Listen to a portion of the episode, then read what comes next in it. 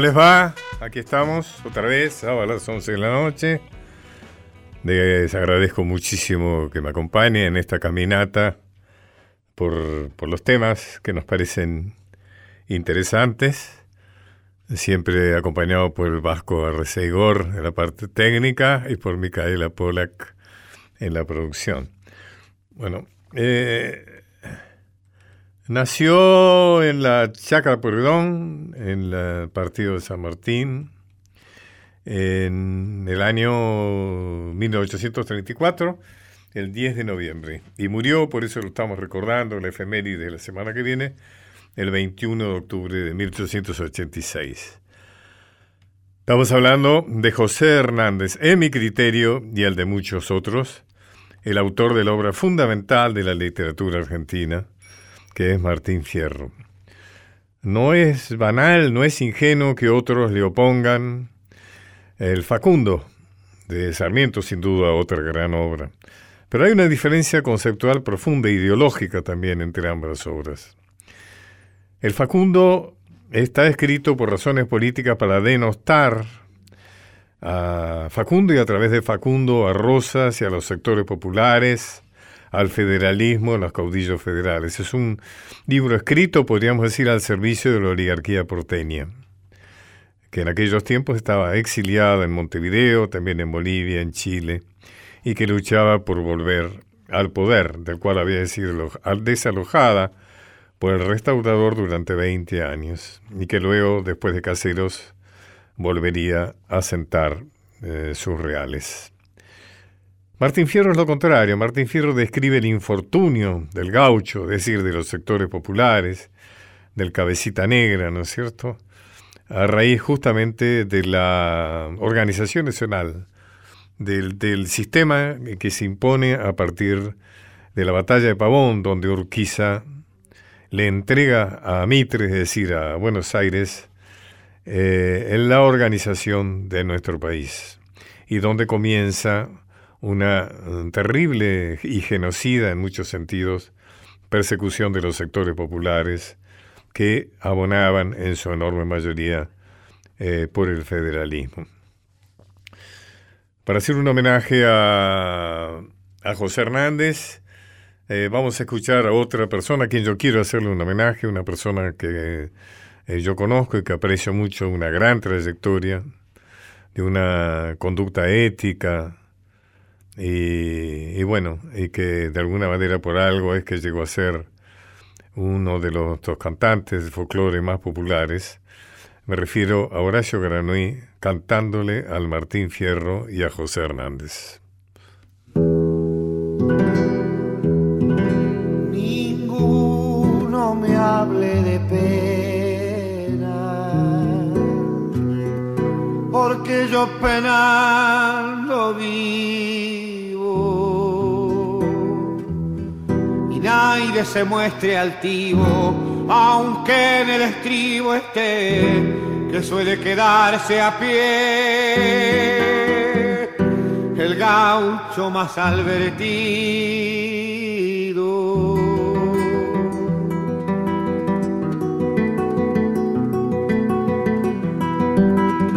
La experiencia en la vida hasta para dar y prestar, quien la pasar entre sufrimiento y llanto, porque nada enseña tanto como el sufrir y el llorar.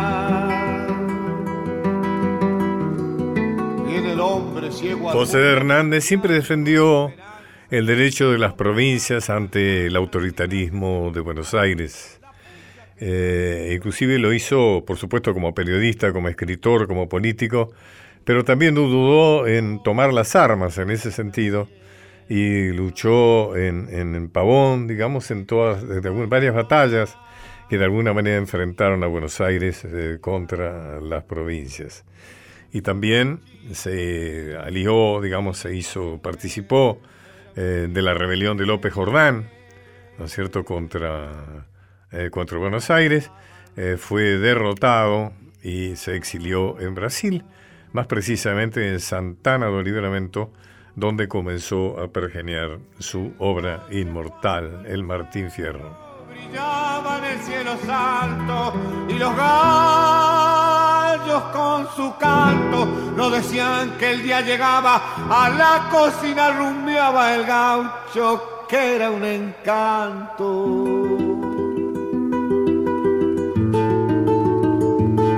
Sentado junto al fogón a esperar que venga el día, al cimarrón le prendía hasta ponerse rechoncho, mientras la china dormía tapadita con su poncho.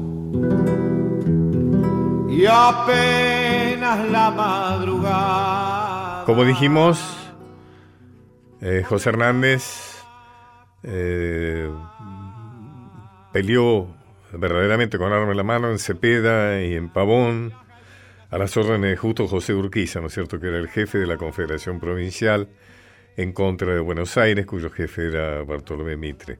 Y ese pavón donde se produce esa traición de Urquiza, donde entrega la batalla que tenía casi ganada a Bartolomé Mitre y se retira a su palacio en Entre Ríos. Eh, es entonces cuando José Hernández le dirige una indignada carta donde dice los Hernández no han sido traidores jamás. En los últimos años que no han sido sido de flores para nosotros, podría haber buscado un refugio en las filas opuestas, pero nadie me ha visto vacilar en mi fe política, desertar de mis compañeros, desmayar en la lucha, ni pedirle a los enemigos ni un saludo, ni un apretón de manos, ni la más ligera consideración. No habrá quizás un solo enemigo que abrigue esperanzas, de una apostasía de mi parte. ¿Cómo andaba la gauchada? Siempre alegre y bien montada y dispuesta para el trabajo, pero al presente barajo. Dice la verde aporreada.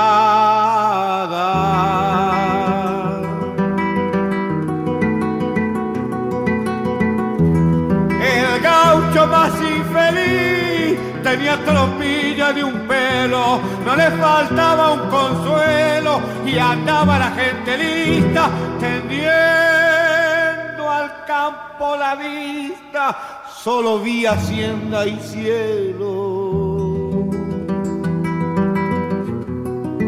Cuando llegaban las guerras, cosa que daba calor tanto gaucho, pialador y tironador sin hiel, a tiempo, pero si en él se En el Martín Fierro hay una remembranza de mejores tiempos pasados. Se está refiriendo a los tiempos de don Juan Manuel de Rosas. Se está refiriendo a los tiempos de la Confederación Argentina. Y ese presente oscuro, digamos, que vive, que lo obliga a la marginación, a la pobreza, a estar todo el tiempo huyendo, digamos, de la justicia, de la supuesta justicia, es justamente los tiempos de la Organización Nacional por parte de los liberales, unitarios, eh, porteñistas, que han eh, armado inclusive el Ejército Nacional como un ejército de ocupación lanzado a las provincias para terminar con todo lo que oliera a federalismo.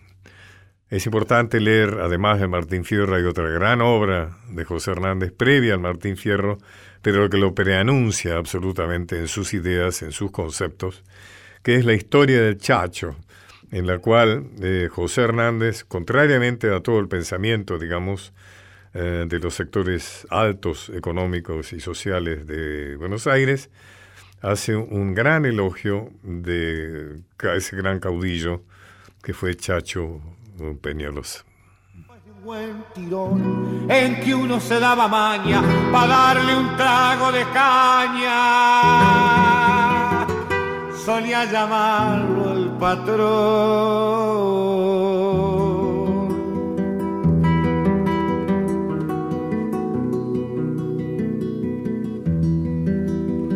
Venía la carne con cuero, la sabrosa carbonada, más amor, bien pisadas, los pasteles y el buen vino, pero ha querido el destino. Muchas gracias Horacio Guaraní, ha sido un homenaje también para este gran cantante del folclore nacional.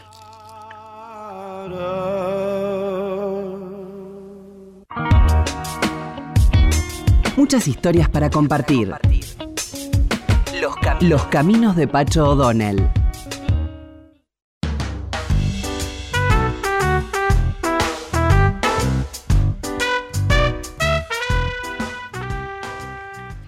Por Facebook, el señor Antonio Uriarte Ditela me hizo llegar una muy interesante pregunta acerca de la relación entre Artigas y Dorrego. Sin duda, dos protagonistas eh, extraordinarios de la historia argentina, de los cuales nos hemos ocupado eh, bastante en este programa, porque son dos de mis grandes favoritos. No de la historia, no de los sectores más oficiales liberales de la historia argentina. Pero bueno, ahí Uriarte y Tela me pregunta acerca si en las piedras eh, Dorrego derrota a Artigas. Excelente la pregunta, pero no, en las piedras fue un combate entre Artigas y los realistas que defendían Montevideo. Puede decirse que es el primer combate, digamos, ¿no? la, experiencia eh, de, guerra primera que tiene Artigas y que derrota a una brigada eh, realista que ha salido a cortarle el paso, donde llegaba Artigas con sus huestes eh, campesinas, montoneras, diríamos, ¿no? Pero sí hay otros datos muy importantes, muy significativos de la relación entre Artigas y Dorrego. Uno muy clave es que Dorrego se va al destierro, podría decir, por defender a Artigas. Eh, Manuel Dorrego increpa al director supremo Pueyrredón por el apoyo insólito, además muy oculto en esta historia argentina, que el gobierno de Buenos Aires le da a la invasión brasilera portuguesa a la banda oriental. Es decir, como sabemos, el emperador de Portugal está en Brasil y de alguna manera ejerce una actitud imperial, sobre todo subordinado a ese imperio mayor que fue Gran Bretaña, e invade eh, la banda oriental, es decir, lo que era territorio nuestro argentino en aquellos tiempos, con absoluta anuencia y con la indiferencia total de Buenos Aires, porque en realidad esperaba que la invasión portuguero-brasilera terminara con ese caudillo extraordinariamente carismático que movilizaba a varias de las provincias del litoral atrás de sus ideas de federalismo, de libertad, de expresión, de libertad de ideas, de preeminencia de los sectores populares, etcétera, etcétera. Em, entonces, eh, Dorrego va a verlo a Juan Martín de Perdón y lo increpa por esto, dice, le dice que de ninguna manera es tolerable que el jefe supremo, ¿no cierto?, de, Buenos Aires, que de alguna manera lo era eh, por su dominio del resto del territorio argentino, de las Provincias Unidas entonces, apoyara, eh, o por lo menos no apoyara a Artigas en contra de la invasión extranjera. Pueyrredón se indigna por el trato que le da, le dice que realmente respete sus galones, que no puede tratarlo de esa manera y Dorrego le dice, discúlpeme, pero yo he ganado mis galones en batallas, en combates. No lo he visto en ninguno de ellos a usted. ¿Dónde ha ganado usted esos galones? Claro, una ofensa muy profunda porque efectivamente Purredón, salvo aquella escaramuza en las primeras invasiones inglesas, realmente no había tomado parte de ninguna de las acciones independentistas, cosa que sí había hecho Dorrego Tal es así que estaba prácticamente inmovilizado del brazo derecho a raíz de, eh, bueno, su compromiso, sobre todo con el ejército del norte comandado por Belgrano. Así es como eh, Ordorrego llega a Baltimore finalmente en exilio al destierro, a que lo manda eh, violentamente perdón. Bueno, decimos justamente que fue culpa, por decirlo entre comillas, de Artigas, que Ordorrego se va al exilio y luego viene todo lo que vendrá después de la historia de este gran prócer argentino. Hace poco leía un artículo de mi amigo Pierre, gran historiador, artista uruguayo, que cual eh, hemos conversado en este programa, y contaba que Dorrego tuvo mucho que ver con la creación de la bandera uruguaya, la bandera de Artigas, diríamos, porque cuando fusila a la Valle a Dorrego, que más que un fusilamiento fue un asesinato. Eh, rápidamente la banda oriental, orientados, digamos, por Artigas, deciden crear una bandera para establecer claramente una separación, una independencia y no quedar contaminado con la violencia, digamos, que se desencadenaba a partir de ese hecho luctuoso en el resto del territorio. Y se crea, como saben, esa bandera que tiene los colores argentinos, son cinco franjas eh, celestes separadas por cuatro blancas, que representan nueve estados que en ese momento había, se dividía el territorio de la banda oriental. Es interesante decir que al principio se pusieron nueve bandas, pero luego se comprendió que era un error y entonces se corrigió para que fueran nueve, porque las nueve bandas hacían 18 bandas, que es el número actual de los este, departamentos de la vecina eh, República de Uruguay. En cuanto a la batalla, los combates, para decirle a mi amigo Uriarte Ditela, efectivamente la Dorrego y Ortigas se enfrentaron inicialmente en Mar Marajá, que fue un triunfo de Dorrego, no sobre Ortigas directamente, sino sobre su lugarteniente Otorgués, quien fue destrozado eh, su ejército y se tuvo que exiliar en Brasil, cruzar la frontera con Brasil. Pues luego Otorgués eh, regresa cuando Dorrego ha licenciado a gran parte de su ejército, convencido de que ya se había terminado la amenaza artiguista, y entonces se libra la batalla de Guayabos, que es un arroyo afluente de la Arerunguá, el río Arerunguá, y ahí las fuerzas de Artigas están conducidas por su colaborador Fructuoso Rivera, y el 10 de enero de 1815, Dorrego es derrotado por las fuerzas del caudillo, el gran caudillo oriental.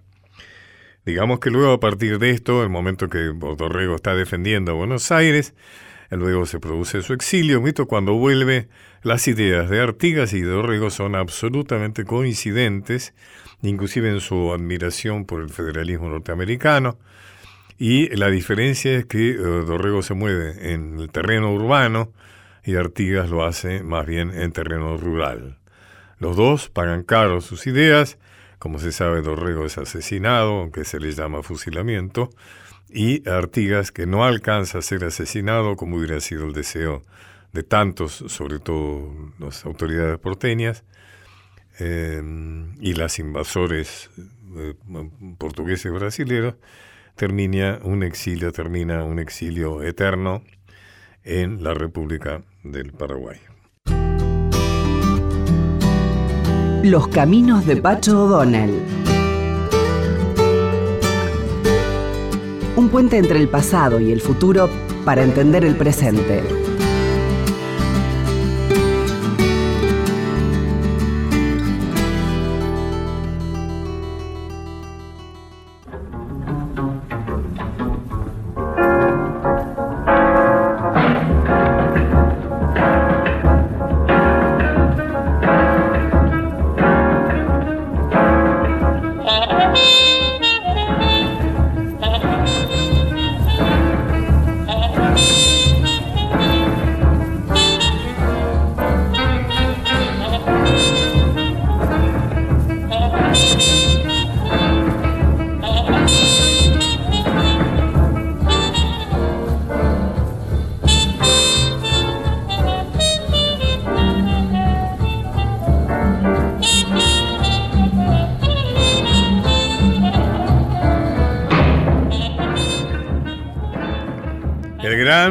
Joan Bergs Gillespie, es decir, Dizzy Gillespie, eh, trompetista, cantante y compositor estadounidense de jazz, una figura más que relevante. Nació en Carolina del Sur el 21 de octubre de 1917 y murió en Nueva Jersey el 6 de enero de 1993. Recién escuchábamos un fragmento de Night in Tunisia, que es del mismo eh, Gillespie. Eh, Gillespie fue un gran experimentador, eh, lo, lo, escuchábamos, ¿no es cierto?, en esta grabación que tiene ya bastantes años. Eh, se ocupó de la música afroamericana, eh, trabajó sobre jazz afrocubano, eh, se internó también en el calipso, la bossa nova. Fue autor, bueno, fue ejecutante que de alguna manera marcó una ruta, ¿no es cierto? esos innovadores que les, les dicen a los que los siguen cómo hay que tocar, en este caso la trompeta. Pero hay algo que yo quiero recordar especialmente esa unión con ese otro inmenso, Charlie Parker. Charlie Parker, em, como sabemos, una figura extraordinaria, una figura más bien eh, maldita, digamos, ¿no? Infortunada, pero que cuando se juntaron hicieron realmente una mezcla explosiva. Y lo, lo que más se recuerda de la unión de ambos eh, fue una obra que firman conjuntamente, que es Anthropology. Vamos a escucharlo en homenaje a Dizzy Gillespie. La semana que viene se cumple un aniversario de su nacimiento. Vamos a escuchar Anthropology de Dizzy Gillespie y Charlie Parker por Dizzy Gillespie y Charlie Parker. Here's Anthropology.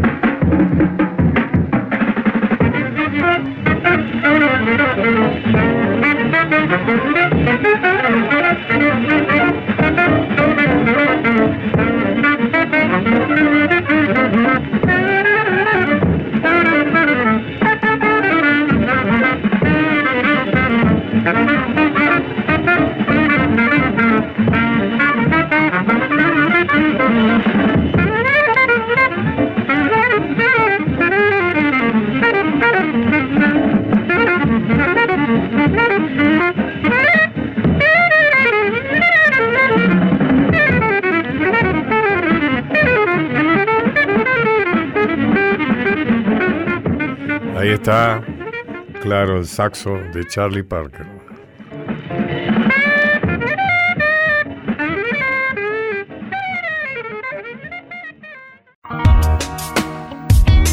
Muchas historias para compartir. Los, caminos de Pacho O'Donnell.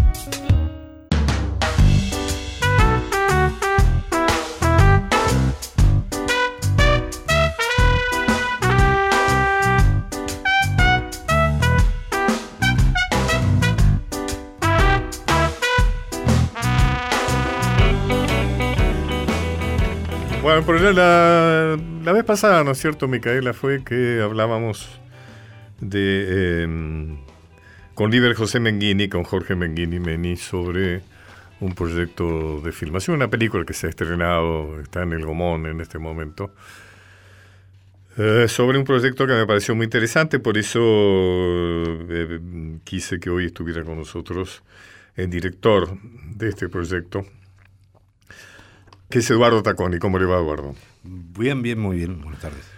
Cuénteme, si no entiendo mal, el, la Orquesta del Tambo es un ciclo, ¿no es cierto? Es un programa, para decirlo mejor, de orquestas infantiles y juveniles, de varias, ¿no? Desarrollados en varios lugares, y usted dirige.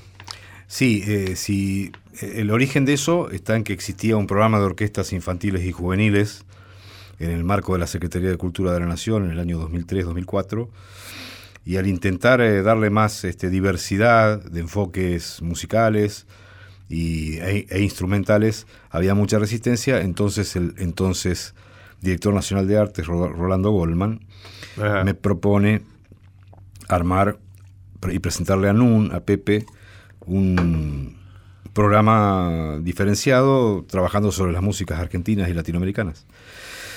Fue ahí que entonces este, decidimos armar una orquesta piloto Mm, en el barrio El Tambo, en La Matanza, o sea que la primera del programa Andrés Chazarreta, que luego se le puso ese nombre a sugerencia mía, eh, fue la Orquesta del Tambo, sobre la cual Liber y Jorge han filmado la película, que es muy buena, el documental, y el programa siguió creciendo, creciendo, hasta que, bueno, hoy en día, eh, yo lo coordiné siempre, pero hace dos años cuando se creó el Ministerio de Cultura, eh, la ministra me propuso eh, dirigir, eh, o sea, coordinar todos los programas formativos, con lo cual hoy en día coordino el Chazarreta, pero además el programa de orquestas y bandas que tienen una formación más clásica. ¿no? Ahora, está, está especialmente dirigido a niños y jóvenes. Especialmente, el objetivo es que niños y jóvenes. ¿Cuál es el límite entre niños y jóvenes? Bueno, eh, a ver, niños en edad escolar, eh, 7 a 14, digamos, y jóvenes de 14 a 18, pero si crecen nadie los echa.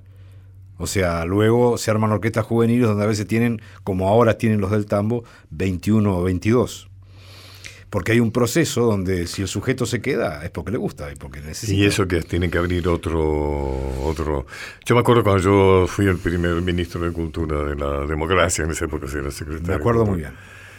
Y me acuerdo cuando yo llamé a la directora, no recuerdo el nombre, pobre, la directora del coro de niños, y dije que lo quería ver, quería escuchar. Vilma Gorini.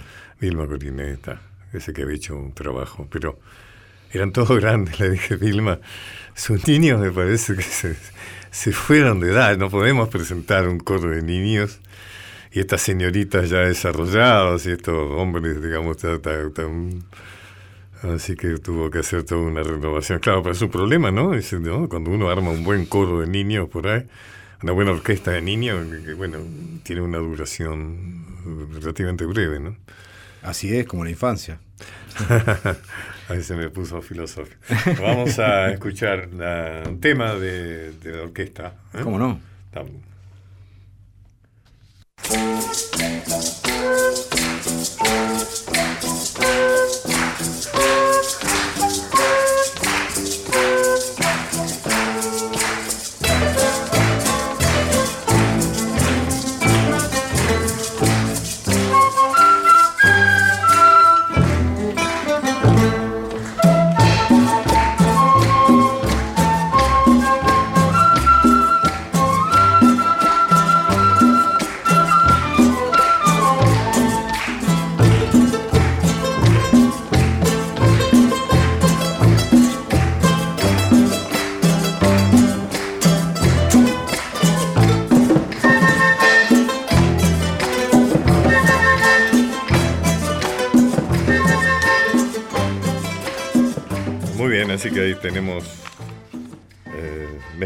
Niños y jóvenes, ¿no? Acá. Y ahí todavía sí. En el 2013 estaban todos juntitos aún. Ajá. Eh, cuénteme cuál es su sensación con esto, qué idea es, está logrando lo que usted quiere, Eh, cuáles son las dificultades que tiene para llevar adelante este proyecto. Bueno, eh, el proyecto era una política pública, es una política pública para que tengan acceso a la formación musical, este, niñas y jóvenes de todo el territorio. Se les enseña música, Eh, se tocando. les enseña a leer música. Luego, O sea, ah. no se pone primero la lectura, sino el sonido. correcto. Y luego, por supuesto, todas las herramientas posibles. Eh, la sensación mía es este, de un éxito colectivo, o sea, es un programa muy vasto y mucha gente se ha armado un equipo interesantísimo, no solo a nivel de acá del Ministerio de Cultura, con directores y directoras y docentes que fuimos armando un equipo de producción, o sea, nosotros producimos mucho material. Se ha recuperado un hecho contundente de las músicas, del ejercicio de las músicas latinoamericanas y por supuesto de las argentinas, que es la versión, es el arreglar para lo que tenés. Claro, Vieja costumbre barroca, ¿no? O sea, ¿qué instrumentos tengo? Sobre esto planto. En este caso no se trata solo de qué instrumentos tengo, sino de que los arreglos o las versiones sean parte de la pedagogía. Traigan algo más para la etapa en que están en ese momento los niños y las- o los jóvenes. ¿eso los hace usted o No, no, no, no. los arreglos tiene No. usted un equipo de arregladores? Una- un equipo, hemos, hemos resistido la idea de que haya una figura Ajá. musical. Yo mismo lo he resistido. Este, eh, problemas, me pregunta usted, hay muchísimos, com- como, la vida, o sea, problemas de mm, financiamiento de género. Sí, sí, de- sí. Pero, Ahora, supóngase que alguien de lo que nos está escuchando quiere conocer.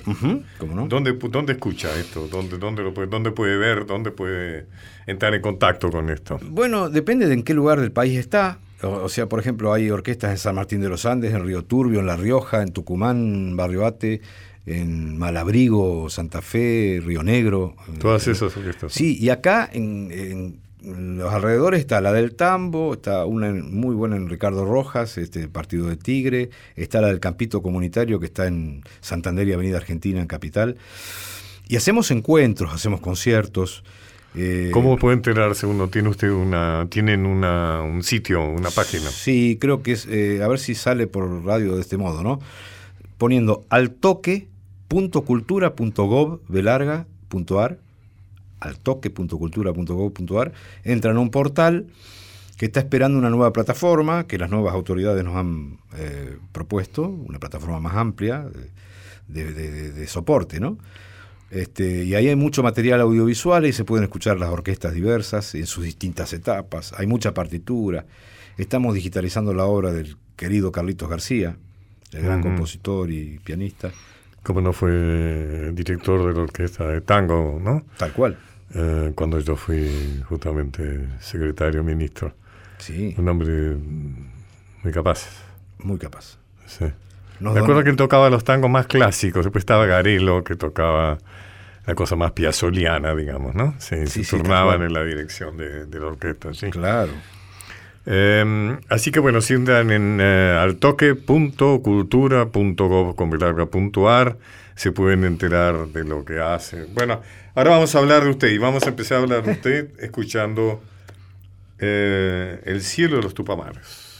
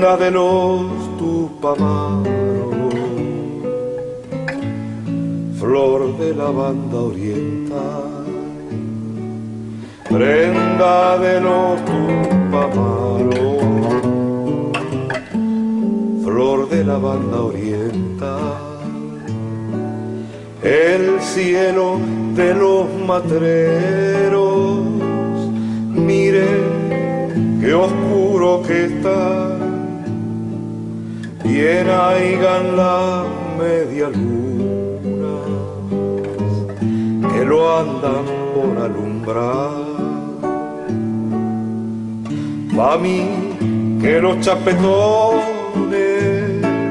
ya no piensan redotar. Toca la guitarra y canta Eduardo Tacconi. Eh, muy bien, ¿eh? realmente bueno, este es un clásico suyo, ¿no? No, sí, eh, eh, no, en realidad, que te voy a contradecir. Esto fue un pedido de Jorge Menghini en otra película de él, que me pidió El cielito de los Tupamaros, esa hermosísima canción que evoca el grito de Asensio, ¿no? De, de la banda. Y, y lo grabé cantando, pero nunca he grabado cantando, salvo eso. Osiris Rodríguez Castillo. Así autor. es, el gran poeta uruguayo, Uruguayo, ¿cómo no? del G. Así que para usted fue una sorpresa escucharlo. Sí, absolutamente, sí. sí, increíble. Pero bueno, Bueno, eh, estoy con mis manos, eh, el disco último suyo, el único que grabé solista. que se llama Sí, sí, sí. Guitarreando, Ajá.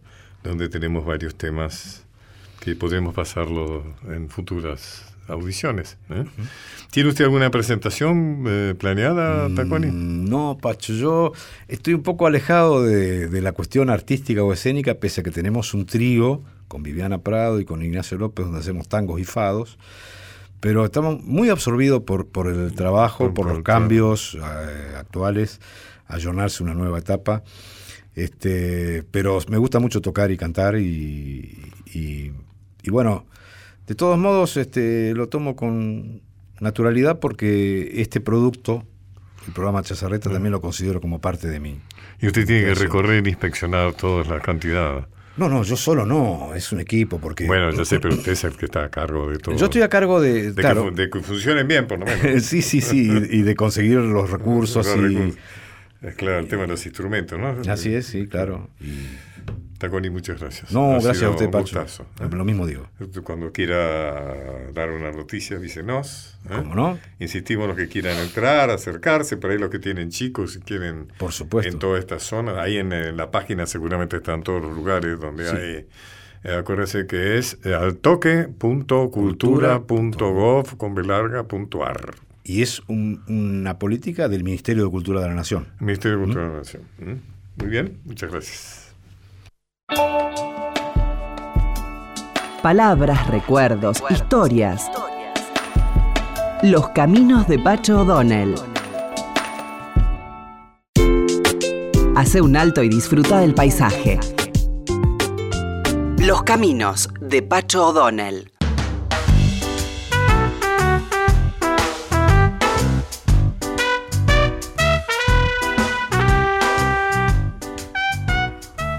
Nicolás Hoffman, eh, yo escuché hablar de él a raíz de una novela que publicó hace un tiempo, ¿no? dos o tres años creo. que se 2014. llamó Los Casquivanos. Me, me recomendaron como muy, muy interesante. La tuve mucho tiempo arriba de mi mesa de luz.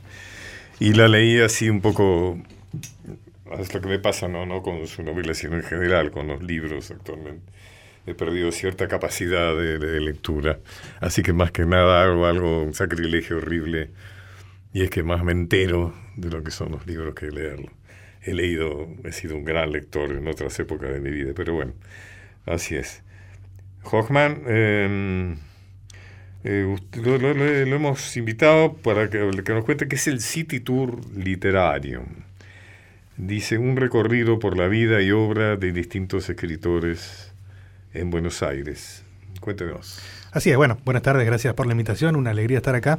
El City Tour surgió como una búsqueda de, la Asociación Civil Grupo Heterónimos y de la productora cultural Una Brecha, de la que formo parte, que hay un objetivo en común que es eh, trabajar a partir de productos culturales, de autores, de libros, de obras de arte, de lo que sea que tenga que ver con la cultura y que generalmente suele ser asociado a un público muy chiquito, eh, a un público culto, muy intelectual. Exacto. Y la idea es poder diversificar eso, eh, ampliarlo, estirarlo para que le llegue a mucha más gente a través de productos de calidad. En este caso lo que estamos haciendo es un recorrido por la vida y la obra, es decir, los lugares por los que pasaron, donde estuvieron, donde vivieron, donde escribieron, y a partir de los cuales también le dieron vida a personajes que pasaron y que vivieron en, en esos sitios, a cinco autores, que son Borges, Cortázar, Roberto Art, María Elena Walsh y Vítor Gombrowicz.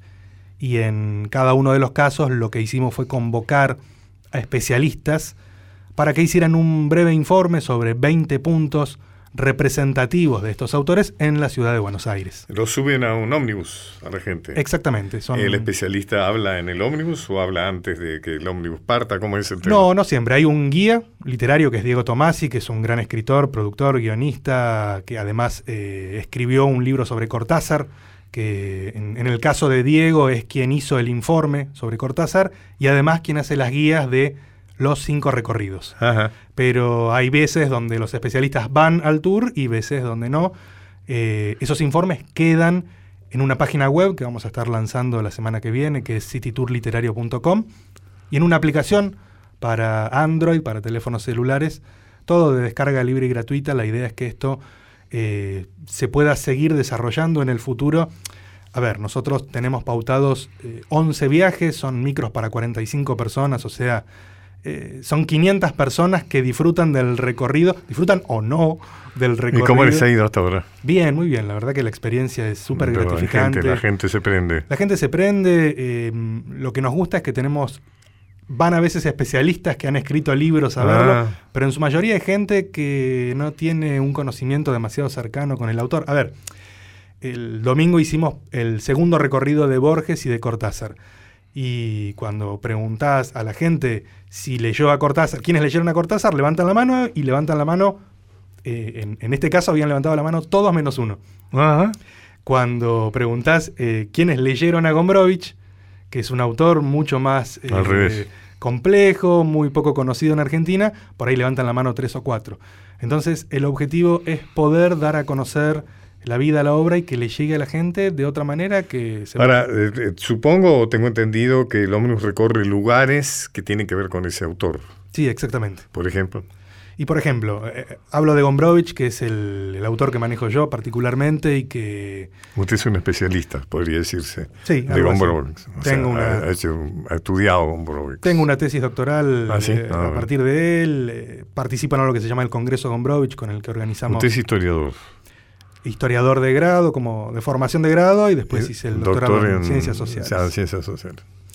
Eh, un poco el, el City Tour me permite poner en acción el, el título de historiador. Historia- eh, de a- a- hacer algo con, con esa historia desde otro lugar. Eh, entonces, con Gombrowicz, por ejemplo, que es un autor muy, muy poco conocido acá, eh, llevamos a la gente a, pasear por el, puerto, que es donde llegó y donde se fue, Retiro, que es por donde salía a pasear, algunas de las viviendas donde estuvo, donde librerías donde publicó libros o teatros.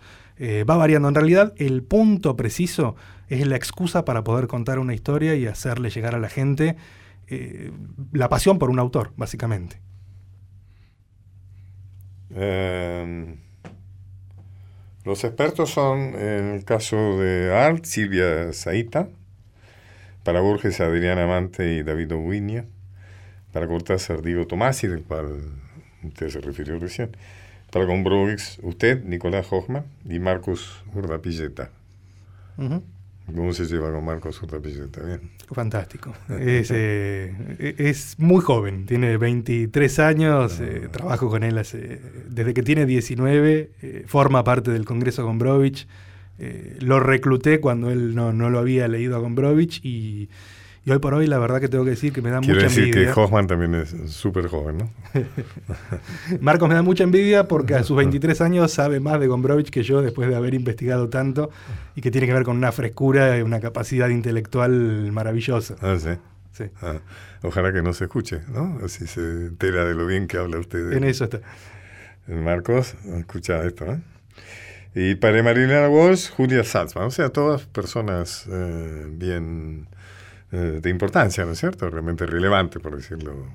Sí, sí, no sé si. eh, eh, es gente que se dedica a investigar esto Sí, hace gente tiempo. seria, En- que sí, en- bueno, no sé cuál es el objetivo. En el caso de Julia, por ejemplo, ella no, no tenía una investigación hecha sobre María Elena Walsh, pero sí la conocía muy bien, la había editado durante muchos años, tenía muchas ganas de, de trabajar con ella, entonces eh, fue una oportunidad para, para todos, para, para Julia de poder escribirlo, para nosotros de recibirlo y para la gente de poder disfrutarlo, tanto en el tour como cuando lo pueda ver en, en la aplicación que se descarga gratis y ahí está alojada toda la información.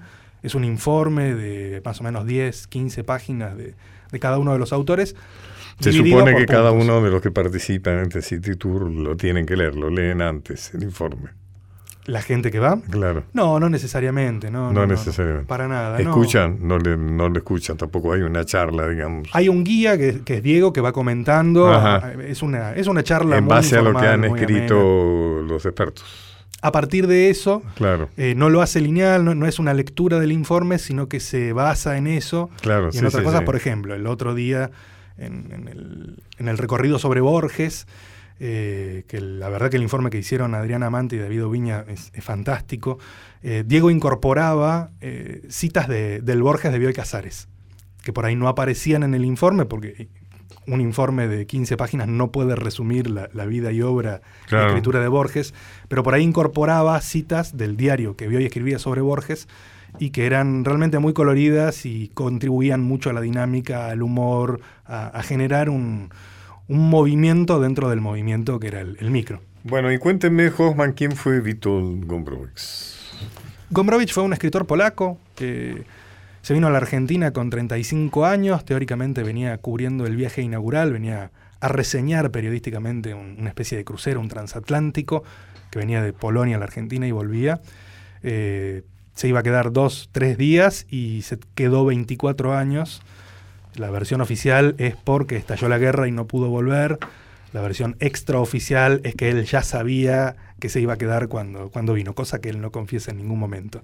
Y es un escritor muy complejo, es un escritor que se dedicó básicamente a pelearse con todos los demás escritores, con todos los círculos intelectuales y culturales no solo de Argentina, sino también de Polonia, de Alemania o de Francia, que son los lugares en los que estuvo viviendo. Y tiene una obra que es muy rica, que es muy provocadora, que es eh, muy inteligente y muy movilizadora, y que en Argentina, curiosamente, es muy poco leído, cosa que no ocurre, por ejemplo, en Francia, donde es una especie de prócer, eh, o en Polonia, donde lo leen en la escuela secundaria, y la gente termina eh, teniendo un vínculo con Gombrowicz como nosotros lo tenemos con el Martín Fierro. de- Eh, Gombrowicz tuvo una experiencia también en Tandil, ¿no? Creo. sí, pasó varias temporadas. Varias temporadas. Hizo, hizo algunos amigos, por ejemplo, Jorge Di Paola, que fue de todos ellos el, el que tuvo más trayectoria eh, a nivel cultural. Eh, tuvo vínculo con Tandil, con Mar del Plata, con Necochea, con la ciudad de Goya, en, en Corrientes, con Mendoza, con Tigre. ¿De qué trabajó él acá? Tuvo un solo trabajo formal en toda su vida, que fue como empleado administrativo en el Banco Polaco, pero en el Banco Polaco se dedicaba básicamente a, a escribir. ¿Banco Polaco dónde? ¿En Eh? Tucumán 462. Buenos Aires. ajá. Existía el Banco Polaco. bien, Existía nunca, el Banco Polaco. Nunca había oído nombrar del Banco Polaco. Eh, fue el único trabajo formal que tuvo. Parece un banco de ficción, ¿no? El Banco Polaco. Y había varios de esos en aquel momento. Sí, ¿no? eh, que después, bueno, fueron siendo absorbidos, evidentemente. Eh, pero no se lo tomaba en serio el trabajo. Eh, él decía, por ejemplo, que 1955 era el año de la liberación por dos motivos. Porque había abandonado el banco y porque habían derrocado a Perón. Mm. Eh, es una figura muy controvertida. ¿Hay algo argentino en su obra? O sea, él se contamina, por decirlo entre comillas. Se contamina mucho, hay particularmente una historia muy linda. eh, él se viene para acá teniendo una sola novela escrita, que, que es la novela más rupturista que tiene, que se llama Ferdidurque, una novela con muchos neologismos, con mucha ruptura de la forma. Eh, la escribe en el 37 y recién la traduce 10 años después. Eh, y la traduce de una manera muy extraña. Eh, en Argentina no había diccionarios de, polaco a español. Entonces, como la gente, los polacos que conocían no se llevaban bien, básicamente porque Gombrowicz era Gombrowicz, se reúne con un grupo de amigos, algunos escritores y otros no, en, el Café Rex, donde está actualmente el teatro. Se juntaban a tomar café, a charlar, a jugar al ajedrez, y Gombrowicz en voz alta leía en francés el Ferdidurque en polaco. Entonces, entre todos, entre ese comité de traducción, eh, intervenían en español e iban sugiriendo oralmente cuál era la mejor traducción al español que después Gombrowicz en francés iba entendiendo más o menos cómo venía eso. Y la traducción que conocemos hoy en Argentina es eso, es una traducción totalmente anómala, contaminada. Aparte el presidente, como lo denomé, el presidente del comité de traducción era Virgilio Piñera, que era un cubano. Cubano, claro. Eh, Adolfo Dovieta, otro más. Entonces, bueno, el- el- la traducción del Faridurque es realmente muy argentina, es muy rupturista, es muy vanguardista, es la, la única vez que, que yo sepa en, en la historia de la literatura que ¿Hasta se qué año estuvo en Argentina? Se fue en 1963. Ah, Ahí se fue un año a Alemania, becado por la Fundación Ford, y después terminó en Francia hasta que muere en 1969. no vuelve a Polonia. No volvió nunca más. ¿Sabe por qué? Eh, sí, eh, básicamente eh, Gombrowicz en Polonia no era bienvenido. Cuando, cuando se instala el comunismo, eh, la obra de él queda proscripta, excepto por algunos periodos de, de deshielo, sobre todo con Gomulka. Eh, y después cuando los deshielos se hacen más prolongados y a- empiezan a florecer sus obras, eh, realmente tiene unas críticas negativas que son tremendas, lo acusan de ser de, de los servicios nazis, eh, la izquierda lo acusa de ser de derecha, la derecha lo acusa de ser de izquierda, justamente por esta tendencia tan provocadora, rupturista que tenía con todos. Entonces él no se sentía para nada cómodo con, con ese retorno, sentía que no iba a poder escribir, que se iba a ahogar. De hecho, le resulta muy difícil tomar la decisión de volver a Europa. Eh, y realmente eso se ve en, sus cartas, en su diario, en sus testimonios. Hay un, un envejecimiento inmediato en cuanto vuelve a pisar Europa. eh, se pierde toda esa juventud de la que él se jactaba acá en Buenos Aires. Estoy hablando con Natalia Hochman sobre este proyecto muy interesante en City Tour Literario y bueno, estoy aprovechando para eh, meter baza en esto de su especializado, digamos, eh, que es eh, Vítor Gombrowicz. Eh, ¿Usted recomendaría a la gente que nos escucha para empezar a conocer la obra de Vítor Gombrowicz, leer Fedidurque? No, No. No, eh, en mi postura con estas cosas es que cada uno lea lo que pueda Lo y que se meta como... Ahora se está encontrando mucho, el Cuenco de Plata está editando, de- a partir del 2014 que hicimos el Congreso de Gombrowicz, se, se comenzó a editar de manera eh, frecuente, prácticamente la obra completa.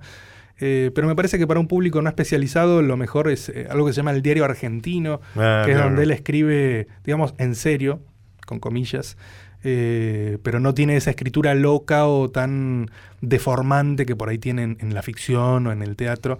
Eh, el diario es un bodoque de mil páginas, eh, por momentos ¿Qué es lo que ajeno. qué es lo que lo atrajo a usted? Porque usted, digamos, en algún punto se ha sentido atraído, ¿no? Ha deseado, desea algo de Víctor Gombrowicz. ¿no? Sí, eh, a mí siempre me, me gustó mucho la literatura de Europa del Este y en el caso de Gombrowicz mis primeras lecturas fueron bastante tortuosas. Leí Ferdidurke, que es su primera novela, después leí Cosmos, que es la última. eh, y en el medio de eso, de, de no saber muy bien qué hacer con ese autor que me incomodaba tanto, empecé a escribir una tesis sobre el exilio eh, de este autor. Interesante, lo, lo, lo incomodaba. Eh, es que me parece que, que esa interpelación en la literatura es fundamental. Fundamental, Eh, mm. Yo aprecio mucho más a un autor que por ahí no, no disfruto eh, directamente, pero me incomoda y me genera un- una movilización intelectual, que a un autor en el que quedo plácidamente tendido con, con su lectura. Entonces, leer a Gombrowicz me, me resultó muy provocador y empecé por ahí y hace 10 años que estoy con esto y sigo. Qué bueno, ¿no? Lo que usted me cuenta, porque eh, de alguna manera lo que, los que escribimos, muchas veces, eh, no sé, a mí me pasa, eh, nos asalta la sensación de la, de, de- digamos, de la inutilidad, ¿no es cierto? A mí me pasa, por ejemplo, de por qué estoy haciendo esto, no sé, creo que es un síntoma, ¿no? Pero sin embargo, qué interesante esto, ¿no? Tantos años después de la muerte con Brooks y demás, que estemos hablando con tanta vitalidad de acá, de sus libros, de su obra, ¿no? Para, es un gusto. para mí lo, lo fundamental de esto es poder eh, intentar contagiar a otra gente para que lo lea, porque me parece que es un autor que a casi 50 años de su muerte tiene muchísimo para decir, que es muy actual sobre los temas que trabaja, sobre cómo los trabaja. Me parece que, que hay que enfrentarse a ese tipo de literatura. Hoffman, muchas gracias. Gracias, Pacho. Nicolás Hoffman, City Tour, eh, cultura, arroba, no, eh, ahora primero, eh, Lo encuentran en citytourliterario.com y en la aplicación en Google Play para Android como City Tour Literario. ok.